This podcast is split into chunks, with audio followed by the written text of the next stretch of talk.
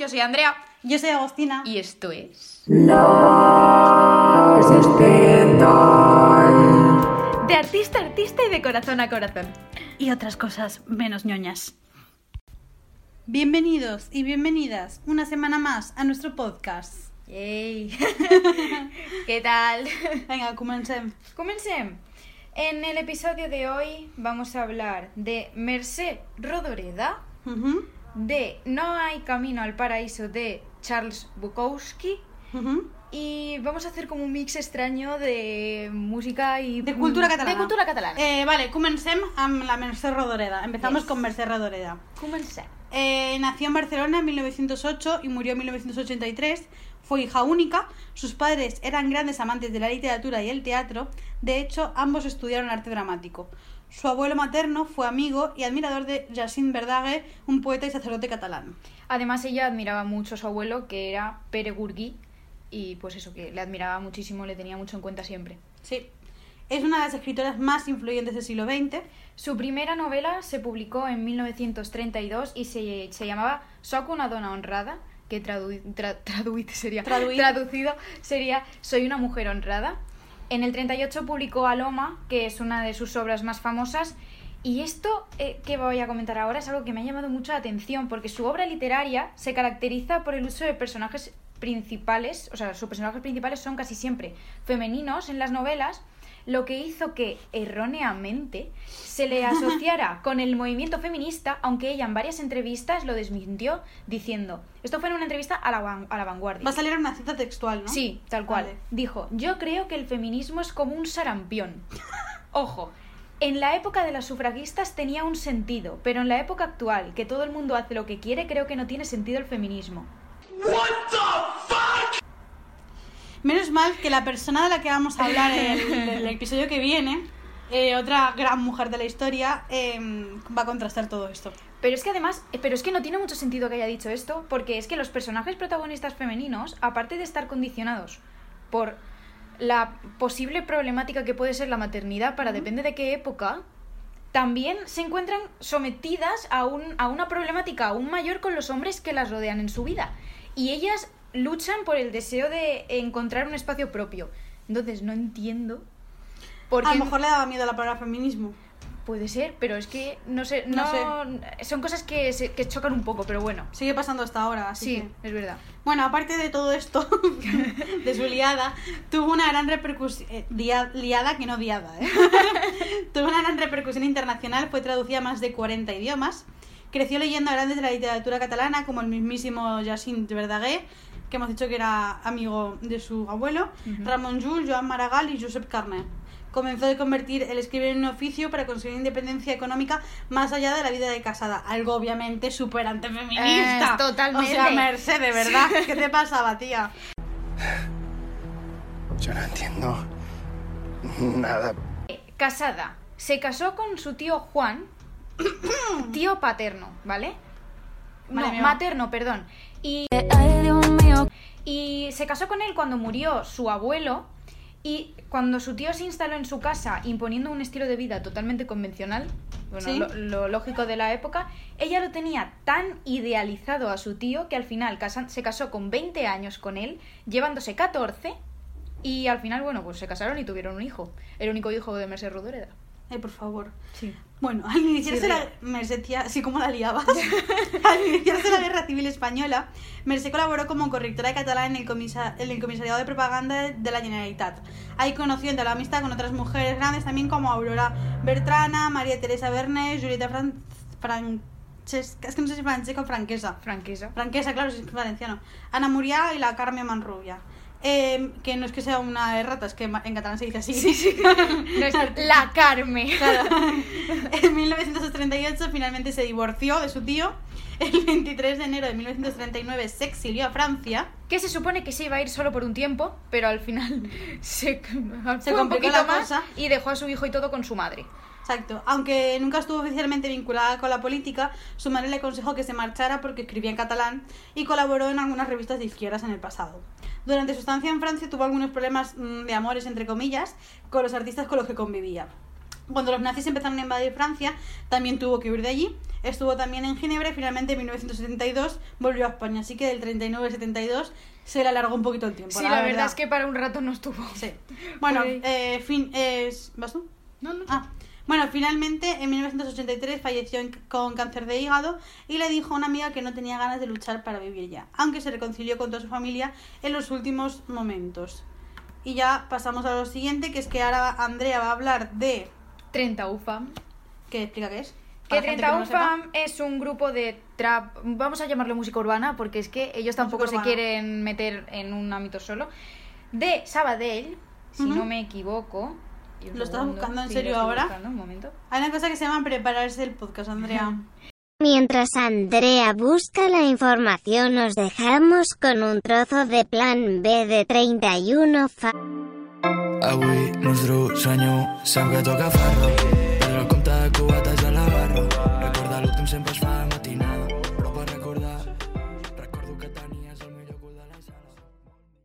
Bueno, pues yo los descubrí, eh, bueno, es eso, son un grupo de, de Sabadell, de música urbana, que son como, son 5 o 6, o sea, son un montón. No sabe nada del grupo, como veréis. y son 5 o 6, no me acuerdo, pero, pero molan muchísimo y bueno, son amigos de toda la vida que se conocen del instituto y todo eso y un día estaban haciendo música en casa de uno y dijeron, ¿por qué no hacemos un grupo? Y pues así ha nacido, tienen dos discos, que uno se llama Treche y otro Valhalla Volumen 1, porque están con el Valhalla Volumen 2, que yo estoy living porque estoy deseando que lo saquen ya.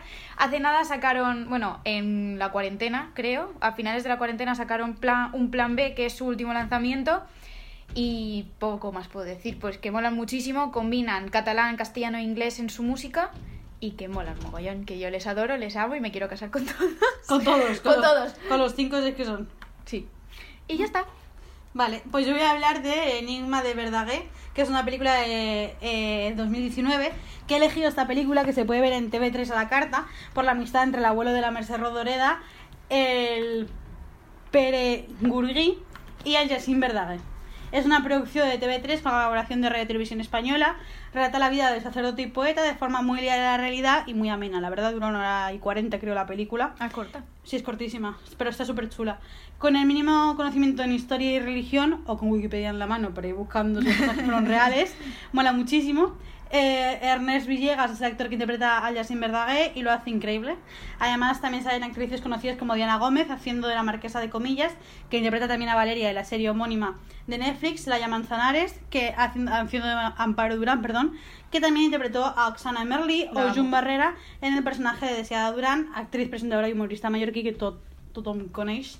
Y que nada, que 100% recomendada, que está muy chula y también no sé qué mola mucho. La verdad, además la época eh, me gusta porque es la época de María Cristina de Borbón dos Sicilias, que es la madre de Isabel II, uno de mis personajes históricos favoritos. y ya vamos con No hay camino al paraíso de Bukowski. Vale, hablemos un poco de Bukowski primero. Se llama. se llamaba Heinrich Karl Bukowski, a.k.a. Charles Bukowski. Bukowski. Y bueno, nació en 1920 en Alemania y murió en 1994 en California. Es considerado uno de los escritores de la literatura estadounidense eh, y uno de los símbolos del realismo sucio, que para quien no sepa qué es el realismo sucio, estoy aquí para aclararos todas vuestras dudas. Es un movimiento literario de Estados Unidos desarrollado en la primera mitad del siglo XX, que lo que pretende es reducir la narración en sus estilos fundamentales. Es decir, es una derivación del minimalismo. O sea, a ti te encantaría porque van a lo que van. O sea, no describen mucho las cosas, o sea, lo, lo mínimo y necesario. Y también es uno de los símbolos de la literatura independiente de, bueno, pues de su época. Y bueno, a lo largo de su vida ha publicado seis novelas, nueve colecciones de cuentos y 20 colecciones de poemas y murió de leucemia. Vale, y yo de esta persona solo quiero mm, decir una cosa. El 8 de septiembre de 2020, las de Bermud, que no sé si las conocéis, son creadoras de contenido y activistas LGTB y feministas en redes, publicaron un post hablando sobre si deberíamos separar al artista de su obra y uno de los ejemplos que utilizaron fue Bukowski, porque durante una entrevista en directo agredió física y verbalmente a su pareja. Así que lo siento, pero Bukowski, demasiado tiempo te hemos dado ya en este podcast. Sí. Eh, que a propósito, hablando de eso, también me gustaría decir que eh, en principio vamos a hablar de Hamilton, pero porque está Disney Plus, Sí. pero no hemos podido porque solamente está en inglés, yo no hablo inglés, ya lo sabe todo el mundo, y Andrea dice que pichi picha, así que al final nada. Al final Con nada. Hamilton. Hemos- Pero- Habíamos pensado en Piratas del Caribe, porque estamos haciendo maratón de Piratas del Caribe, que como ya dije en otro episodio, es mi saga favorita. Y hablando de eso, quería hablar también de Johnny Depp, porque lo he buscado en internet para ver si lo del juicio con, Am- con su exmujer estaba Sí. resuelto con Amber, pero todavía no, todavía no nos han dado la resolución. Y nada, esto, que hablando de separar al artista de la obra. ¿De qué pensáis? Bueno, venga, eh, habla del cuento si quieres. Y el cuento es No hay camino al paraíso y bueno, pues es un medio relato erótico un poco extraño, la verdad. No sé A mí no me gusta, me da una grima, tío. A mí tampoco me gusta nada. No me ha gustado nada. Es el- creo que es el único de todos los que hemos leído que no me ha gustado. Ya, Y bueno, pues hay seis protagonistas, dos principales, que los dos principales pues son humanos y los otros seis con- son como una especie de nanitos, no sé, Sí. no, no que además mucho. casualmente en el cuento que hemos elegido un hombre le pega a una mujer y ella Sí. dice que está súper enamorada de él. Lo que más le gusta a una mujer que le meten una hostia para demostrar amor. Es Sí, lo mejor del mundo. Y bueno, Es broma, ¿eh? por si nos escucha alguien un poco... como no se nos nota que somos feministas. y bueno, que es la historia de los enanitos estos extraños que salen me recuerda un poco a El sueño de una noche de verano. Sí, que, también hablamos de el eso. lío este de la historia con Lisandro y bueno, todo esto. Y nada, poco más que añadir. Vale, pues hasta aquí la primera parte, diría yo. Ah, ¿qué tienen en común? Eh, ¿Separamos al artista de la obra, sí o no? Ahí lo dejamos. Venga. Eu que é o especial de las de Stendhal. Hoy tenemos con nosotras a nuestra amiga Lidia, que viene a hablar de la serie Jane the Virgin. ¡Holi! Bienvenida. Ah, muchas gracias. Eh, bueno, a ver, yo voy a hablar, os voy a contar eh, un poco sobre la serie que está en Netflix, eh, Jane the Virgin. Es una serie de televisión americana que se estrenó en 2014 y se finalizó en- de grabar en 2019. Bueno, y también se estrenó en Netflix. La serie es eh, mitad en inglés y mitad en español, por, por lo que voy a contar a continuación. Entonces, cuando tú oyes eh, que una serie se llama Jane the Virgin, te quedas un poco como, mm, ¿qué mierda es eso, sabes? Pero claro, la cosa es que el nombre viene, bueno, el nombre y la trama viene de una serie, de una telenovela eh, venezolana que se llama Juana la Virgen, o sea, en español. Y la trama es la misma, pero eh, luego se desarrolla de una manera distinta, ¿no? Pues como toda adaptación. A ver, es que es muy difícil resumir la trama de, de Jane the Virgin porque es, son tantos capítulos, eh, tantas, tantos enredos y tantas cosas que es muy complicado, pero os voy a hacer una pequeña sinopsis por si os apetece verla.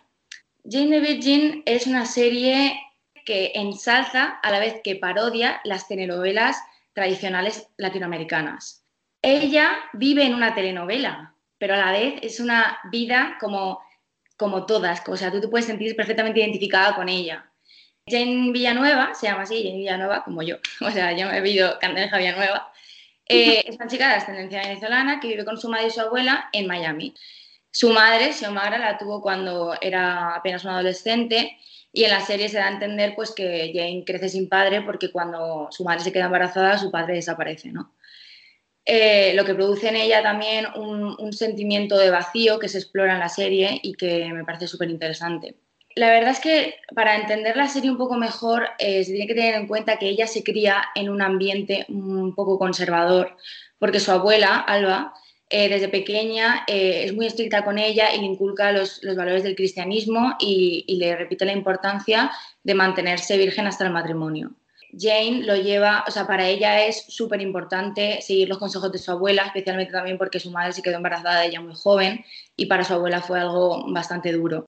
Es, es muy curioso porque la madre de Jane, Xiomara, es una persona completamente opuesta, es una persona que, que se pasa las, las reglas por donde ella le da la gana, hace lo que, le, lo que quiere, se pone escotes mmm, hasta, vamos, que se le ve todo, eh, le encanta salir de fiesta, bailar, emborracharse, le encanta mmm, vivir la vida. Eh, y su, su, abuela siempre tiene este conflicto de su abuela intentando llevar a Jane por el camino de no, tienes que ser así, tienes que, o sea, todo muy recto, muy conservador.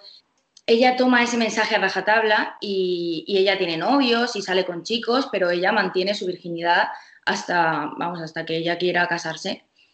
Entonces, la trama y lo guay de la serie se desencadena cuando Jane acude al ginecólogo un día y ella nota así a, la ginecóloga, la nota así un poco extraña, o sea, como que no está donde está. Cuando o sea, termina muy rápido y Jane se queda un poco como diciendo ya está, pero bueno, se va. Unos días después, va en el bus y se desmaya Jane. Entonces, claro, la, llevan al hospital corriendo porque no saben qué le pasa.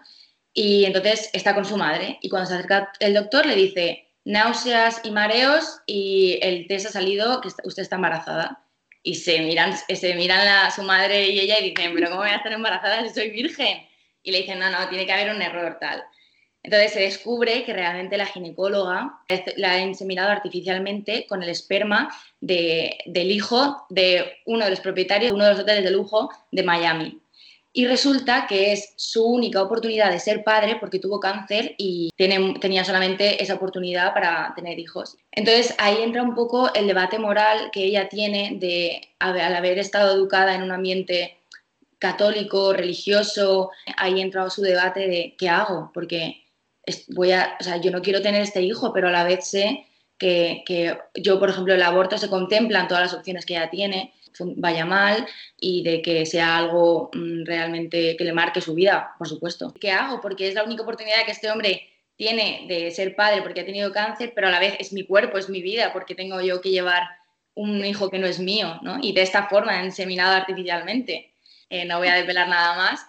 Pero lo que quiero decir también es que lo guay de Jane the Virgin para mí no es la trama en sí, sino es cómo, cómo te exponen todo lo que está pasando.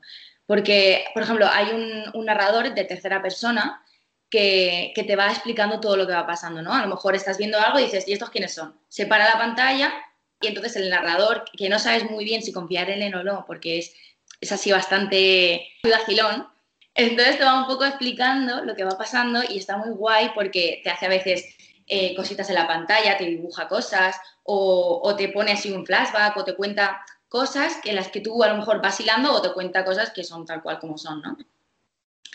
Y luego, por ejemplo, también todo es, toda la, toda la historia pasan cosas absurdas, como pasa en las, o sea, es un poco, ahí entra un poco la parodia de las telenovelas tradicionales eh, latinoamericanas porque te, enseñan todo, pues las tramas absurdas que no tienen ningún sentido, que sabes que son imposibles, pero aún así te las crees, o sea, aún así te hipnotiza, o sea, necesitas saber más de la historia, aunque lo que estés viendo dices, esto no tiene ningún sentido, ¿sabes? Con esto que también quería decir que también es una serie del realismo mágico. A ver, el realismo mágico es una representación de elementos fantásticos o increíbles eh, con apariencia de verdad pero se utilizan eh, para, profundizar, o sea, para profundizar perdón, en la realidad de, las cosas a través de esa magia. Es algo increíble, ¿no?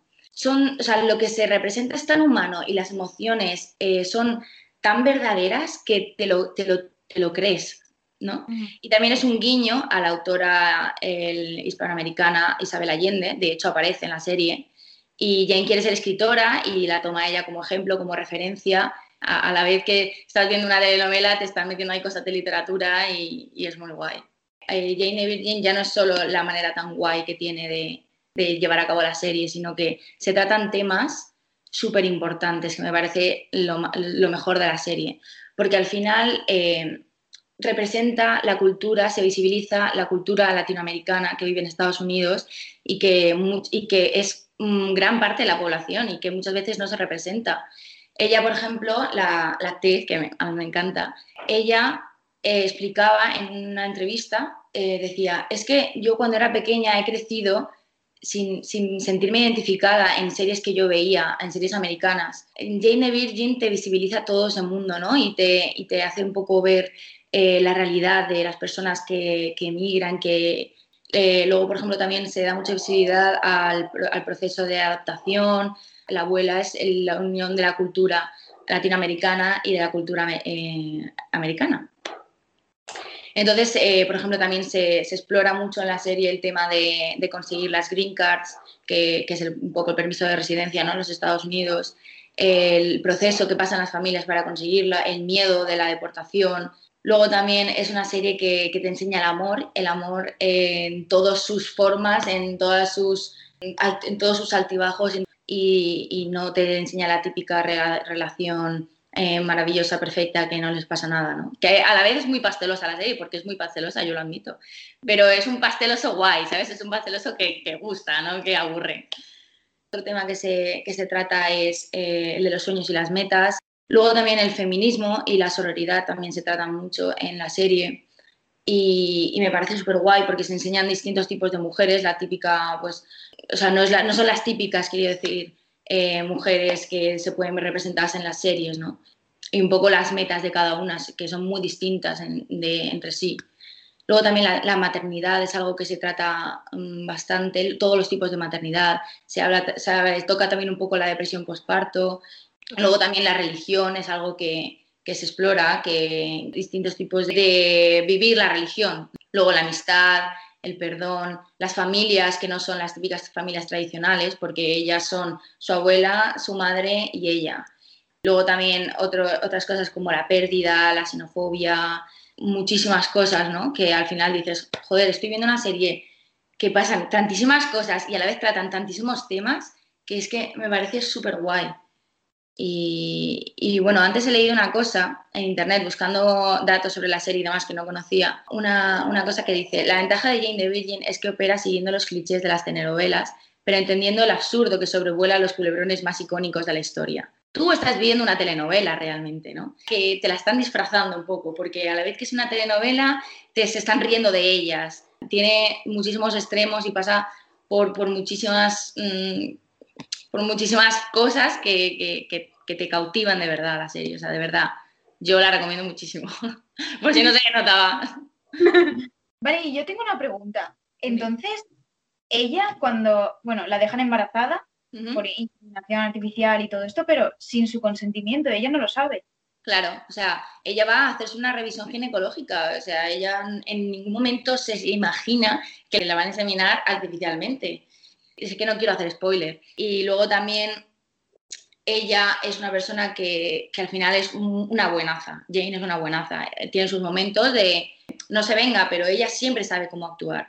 Jane es la típica persona siguiendo, o sea, que actúa no siguiendo lo que ella quiere, sino lo, pensando lo que es correcto. Qué guay. Qué guay. O sea, has vendido bien la serie, sí, la verdad. Sí, sí.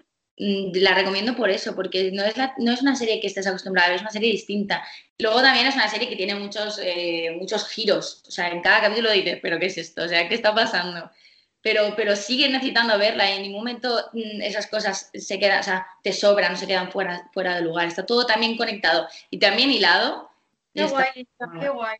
Sí, mola mucho, mola todo mucho. lo que has contado. A ver, eh, yo quería hablar más detenida, pero, o sea, pero claro, es muchísimo tiempo hablando. Haremos Jane de, Jane de Virgin parte 2. Está perfecto. Está súper bien. Vale, pues muchas gracias, amiga. Nada. Estrenamos sección bueno. Ya sabéis cuál es. Vale, pues comencem con la secció de les pintores. Eh, comença tu, si vols. Vale, yo voy a hablar de una pintora que se llama Xi Pan, que, bueno, es una pintora china que nació en Wenzhou y, bueno, se formó en la Academia de Bellas Artes de Guangzhou, en China, y después en la Academia de Bellas Artes de Moscú. Es, bueno, en sus obras la mujer es la protagonista de prácticamente todos sus cuadros y en torno a ella gira el resto de la composición de, de, todas las obras y ve, ve el mundo, entre comillas y dicho de alguna forma porque es muy extraño, a través de ellas. O sea, todo lo que quiere transmitir es a través de ellas, de su forma, de cómo están sentadas, de cómo miran, de cómo están vestidas. Y bueno, tiene muchas influencias por lo que se ha visto en los colores, en, la, en, las formas y tal, de Matisse y de Klim. Y bueno, poco más porque es una mujer que está ahora triunfando porque es que promete mucho. Y os recomiendo algunas obras suyas que son mis favoritas, que son Woman on Yellow Background, Breezy, Spring y otra que no sé el nombre, que es una madre con una niña o un niño en brazos que me parece preciosa. Y nada, que se lo dedico a mi madre. ¡Qué mona! ya está.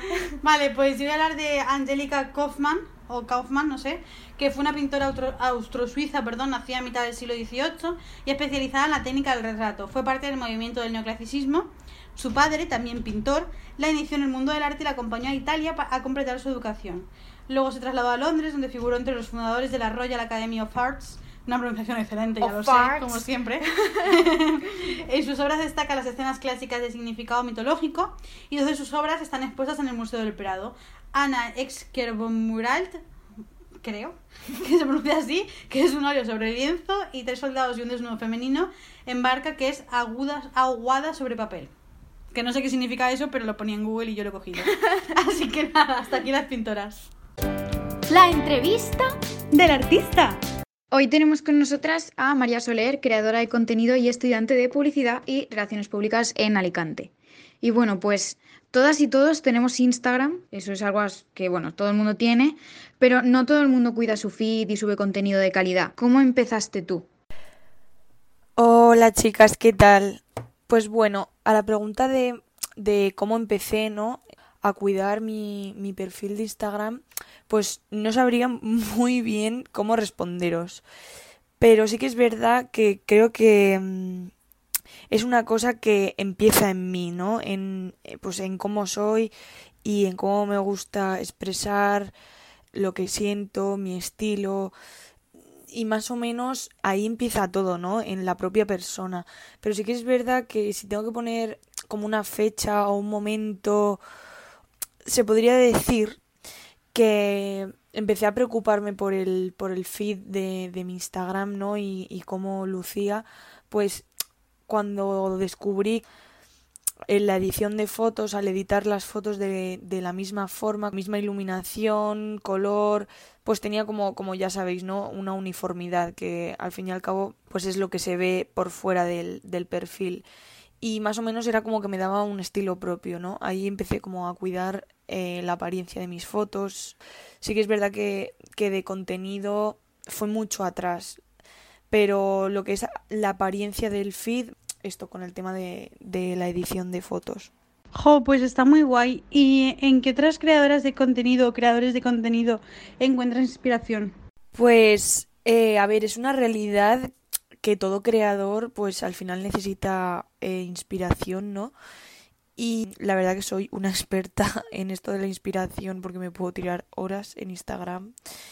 Si lo pienso, son, son muchas eh, las cuentas que, que me inspiran, sobre todo eh, de gente mm, en España como Nina Uk, Gigi Vives, Mariana Utrán, Mary Lozano, incluso de chicos como Marc Fournet, Biel Juste, internacionales también como Sofía Coelho o mm, Chiara Ferragni. La verdad que eh, son personas que me inspiran mucho y, y son perfiles que visito todos los días. Bueno, hace unas semanas subiste una historia hablando desde tu propia experiencia de la presión estética y del objetivo de estar siempre más delgada. ¿Crees que la presión estética es incrementada por el uso de redes sociales? Sí, desde luego que, que así lo pienso y por desgracia se nos olvida que, que bueno, que todo lo que subimos en Instagram para que los demás lo vean siempre es lo bonito, ¿no? Lo, lo que intenta imitar a lo perfecto, pero que al final dista muchísimo de, de lo que es la realidad. No hay que creernos mm, todo lo que vemos, ¿sabes? Ni hay que obsesionarse con caras, con cuerpos y con modos de vida, pues, pues que no tenemos, o que no sé, que muchos no tenemos, porque probablemente ni ellos mismos tendrán ni esa cara, ni esos cuerpos, ni esos modos de vida. Desde luego que el uso de Instagram ha incrementado pues la presión social y, y la presión estética ¿no? de, de, las personas. Incluso a mí me ha pasado. Yo creo que lo que hay que hacer es pararse, pensar y no sé, reflexionar sobre al final, bueno, querernos un poco a nosotros mismos tal y como somos. Pienso que eso es lo importante, la autoestima y sobre todo últimamente me encanta el contenido que, que, suben algunas chicas que muestran su cuerpo en plan lleno de perfectas imperfecciones, la verdad, que todos tenemos, y mostrando que, que detrás como de una foto súper bien hecha, súper perfecta, hay 200 en las que salimos mal y no por ello eh, hay que frustrarse. Pues la verdad es que tienes mucha razón, María. Y bueno, también nos comentaste que tenías algunos proyectos en mente. ¿Puedes contarnos algo más sobre eso? Sí, bueno, de, de hecho, parte de este proyecto ya, ya, ya, lo empecé hace meses. Y bueno, yo estudio publicidad y relaciones públicas. Y relacionarlo con la moda y las redes sociales es algo que, que al final me ha servido mucho, ¿no?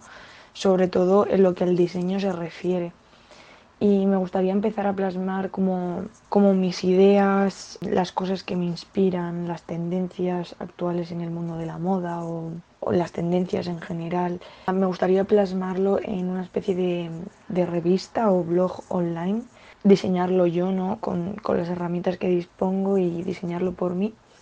Y nada, es un proyecto que la verdad que requerirá tiempo y, y esfuerzo, ¿no? mucho mimo pero que intentaré que salga a la luz lo antes posible. Pues la verdad es que es una pasada, María. Y ya la última pregunta que nos queda, que es la que le hacemos a casi todo el mundo que viene al podcast, que es con qué personaje público, libro o película te identificas.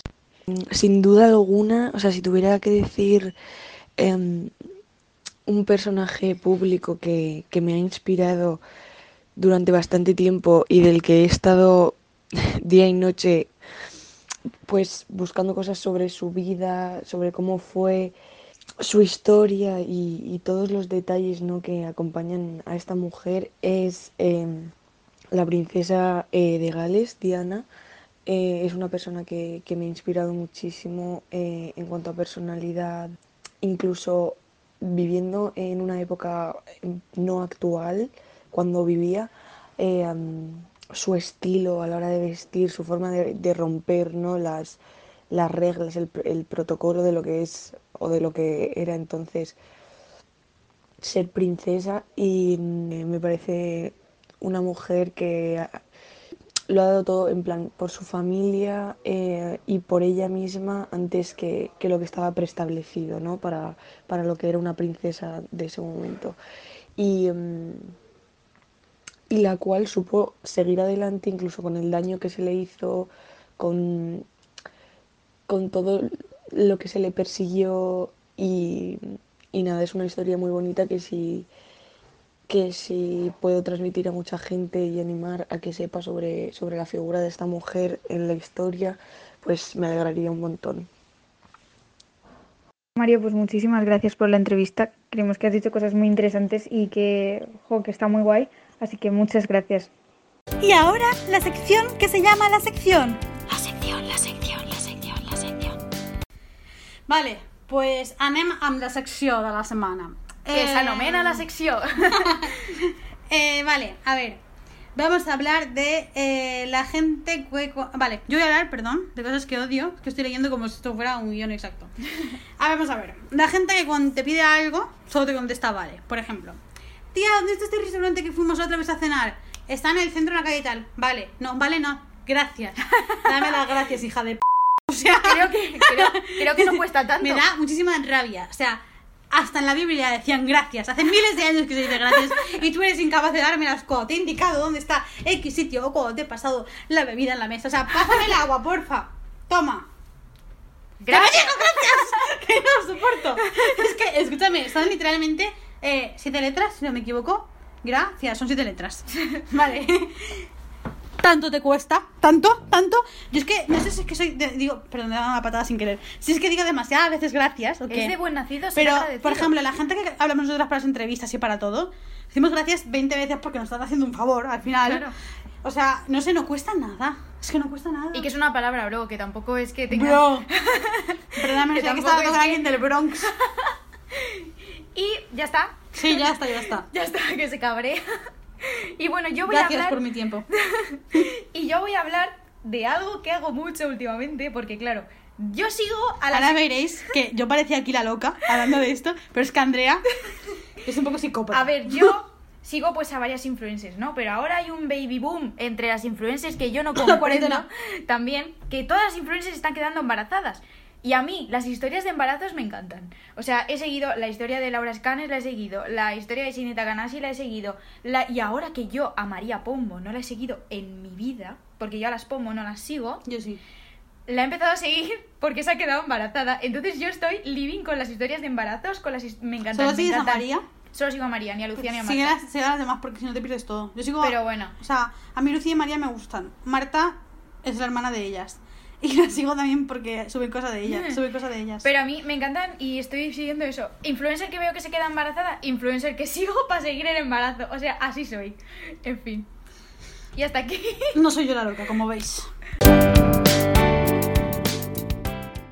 La entrevista especial de esta semana es a Jaime Caravaca, que personalmente es una de las entrevistas que más ilusión nos ha hecho hacer porque somos ambas muy, muy, muy fans de él. Pero si hay alguien en la faz de la Tierra que aún no sabe quién es esta persona, es un cómico, actor, artista polifacético que actualmente hace el pre-show de la Resistencia, programa de Movistar Plus, y tiene además un show en vivo con Grison. Y bueno, pues esperamos que la disfrutéis mucho, igual que nosotras. Muy buenas, bienvenido. ¿Qué tal? Vale, la primera sería, pues, ¿cómo empezaste a hacer monólogos? Bueno, pues como empieza casi todo el mundo, sin tener mucha gracia. Claro. Eso te lo garantizo. Muy poca gente nace con el pan debajo de los brazos. Tienes que darte cuenta de si vales o no vales para esto. Así que así empecé. Con muy poca gracia, pero con muchas ganas. Claro. ¿Y ha sido difícil abrirte camino para poder vivir de esto? No, no más difícil que cualquier otra profesión. Eh, Siempre se pinta como que en el mundo del espectáculo cuesta muchísimo llegar a algo, pero ¿en qué profesión no cuesta llegar a algo? Yo Claro. conozco muchísima gente que tiene cualquier profesión en la que le cuesta tantísimo mm, ascender, prosperar. Aquí, por suerte, tienes mm, la ventaja de contar contigo mismo. Entonces, mm, bueno, puede influye, la suerte influye, claro que estar en el momento adecuado, pero eh, joder, cuando, cuando haces las cosas bien, en cierto modo, casi la mayoría de las veces te tiene que ir bien. Entonces, pues sí, ha sido difícil, pero creo que como cualquier cosa que, como cualquier camino que hubiera emprendido en la vida. Bueno, nuestro podcast va, va un poco en ese palo, de que nosotros creemos que el que nace artista, nace artista y en cualquier momento va a llegar a lo que quiera, Va a eh, explotar. sea más, va a explotar, sea tarde, temprano o cuando Sí. sea. Entonces Sí. es un poco eso. Yo coincido siempre con la idea de que, a ver, hay gente que siempre va a tener mala suerte, pero vuelvo a insistir, en cualquier ámbito de la vida. Claro, Eh, Conoces a gente muy desgraciada con mucha suerte, ¿no? Y a gente muy buena con muy mala suerte. Pero es que eso forma parte de, de nuestro glorioso azar. Así que yo conozco a mucha gente buena que está, en- que está donde tiene que estar y conozco a gente muy mala que está también donde tiene que estar. Así que hay, hay justicia al mismo tiempo, hay de todo. Claro. Y Mm. bueno, y esto, lo de querer dedicarte pues a hacer monólogos, el estar cara a la gente, que te conoce gente y demás, también hace que la gente te juzgue Claro. por... Claro, es ¿cómo, cómo se lleva eso empezando?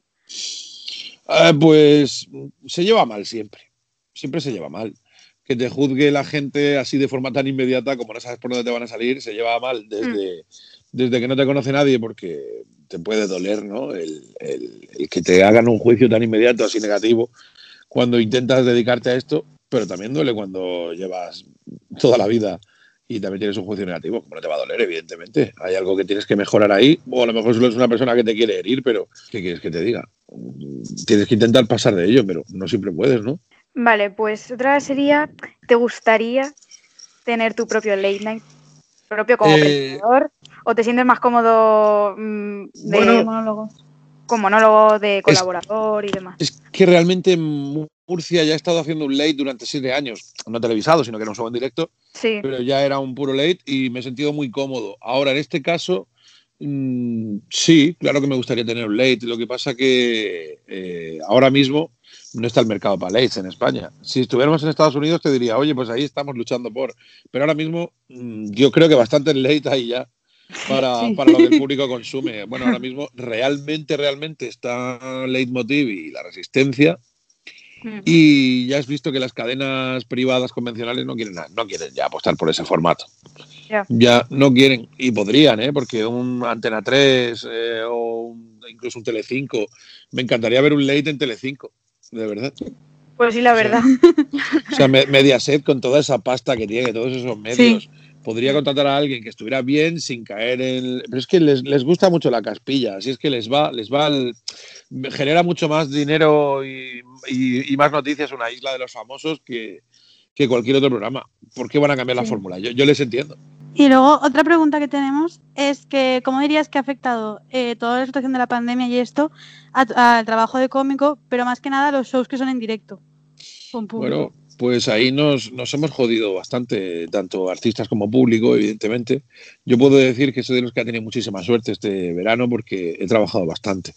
He trabajado bastante, bastante, por no decir infinitamente más de lo que yo pensaba que iba a poder trabajar este verano, porque la situación era incierta totalmente.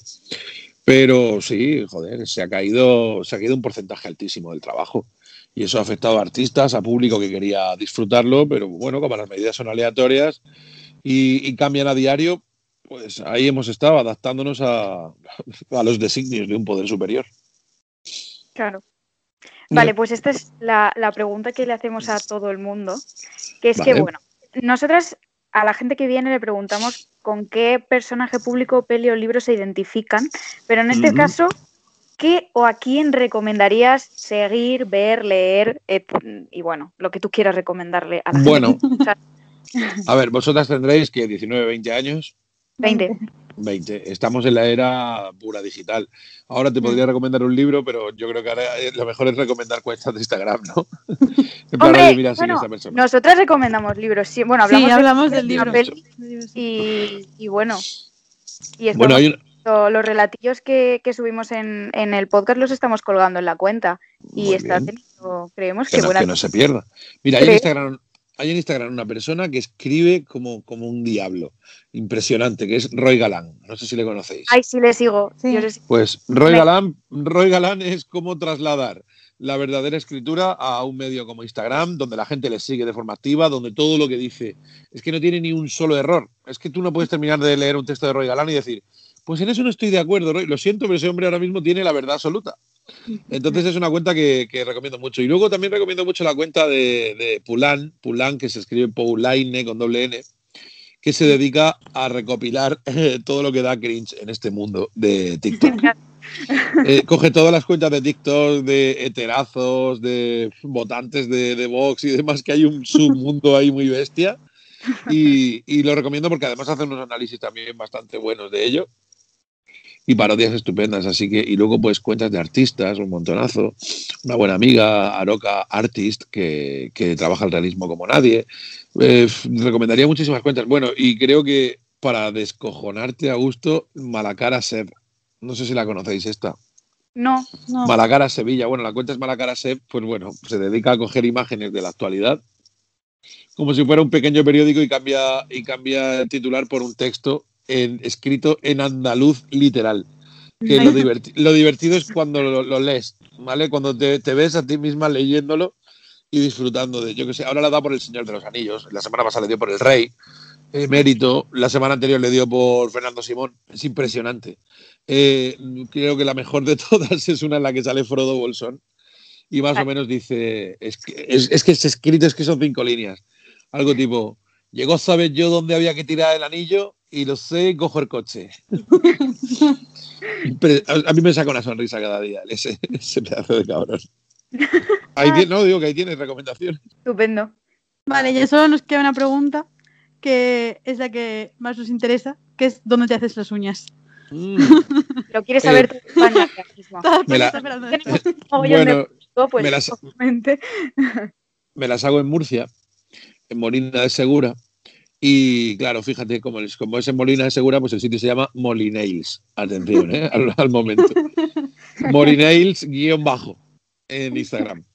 Y me las hago ahí. Aunque vivo en Madrid, como bajo a Murcia, que es mi tierra natal, de vez en cuando, pues aprovecho y hago visitillas a amigos, amigas y luego me acerco a hacerme las uñas.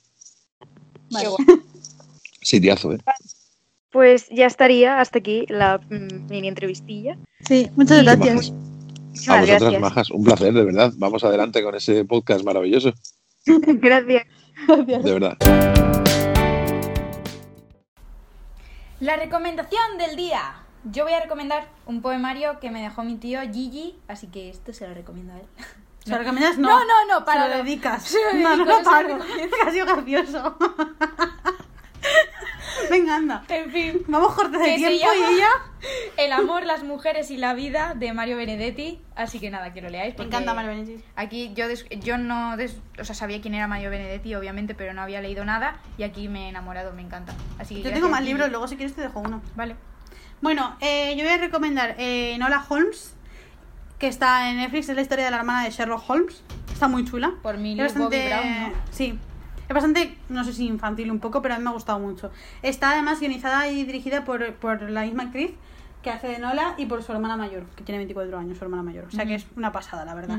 Y luego El Diablo a todas horas, que la vi el otro día con mi madre y con mi hermano, pensando que iba de otra cosa. Pero no, es bastante turbia. Si os gustan las cosas turbias, mirad esa peli. Bueno, y hablando de si deberíamos separar al artista de la obra en este episodio, os dejamos con Pensando en ti de El Hincho. ¿Qué va a pensar tu padre cuando le cuentes que estás enamorado de un delincuente? Dime.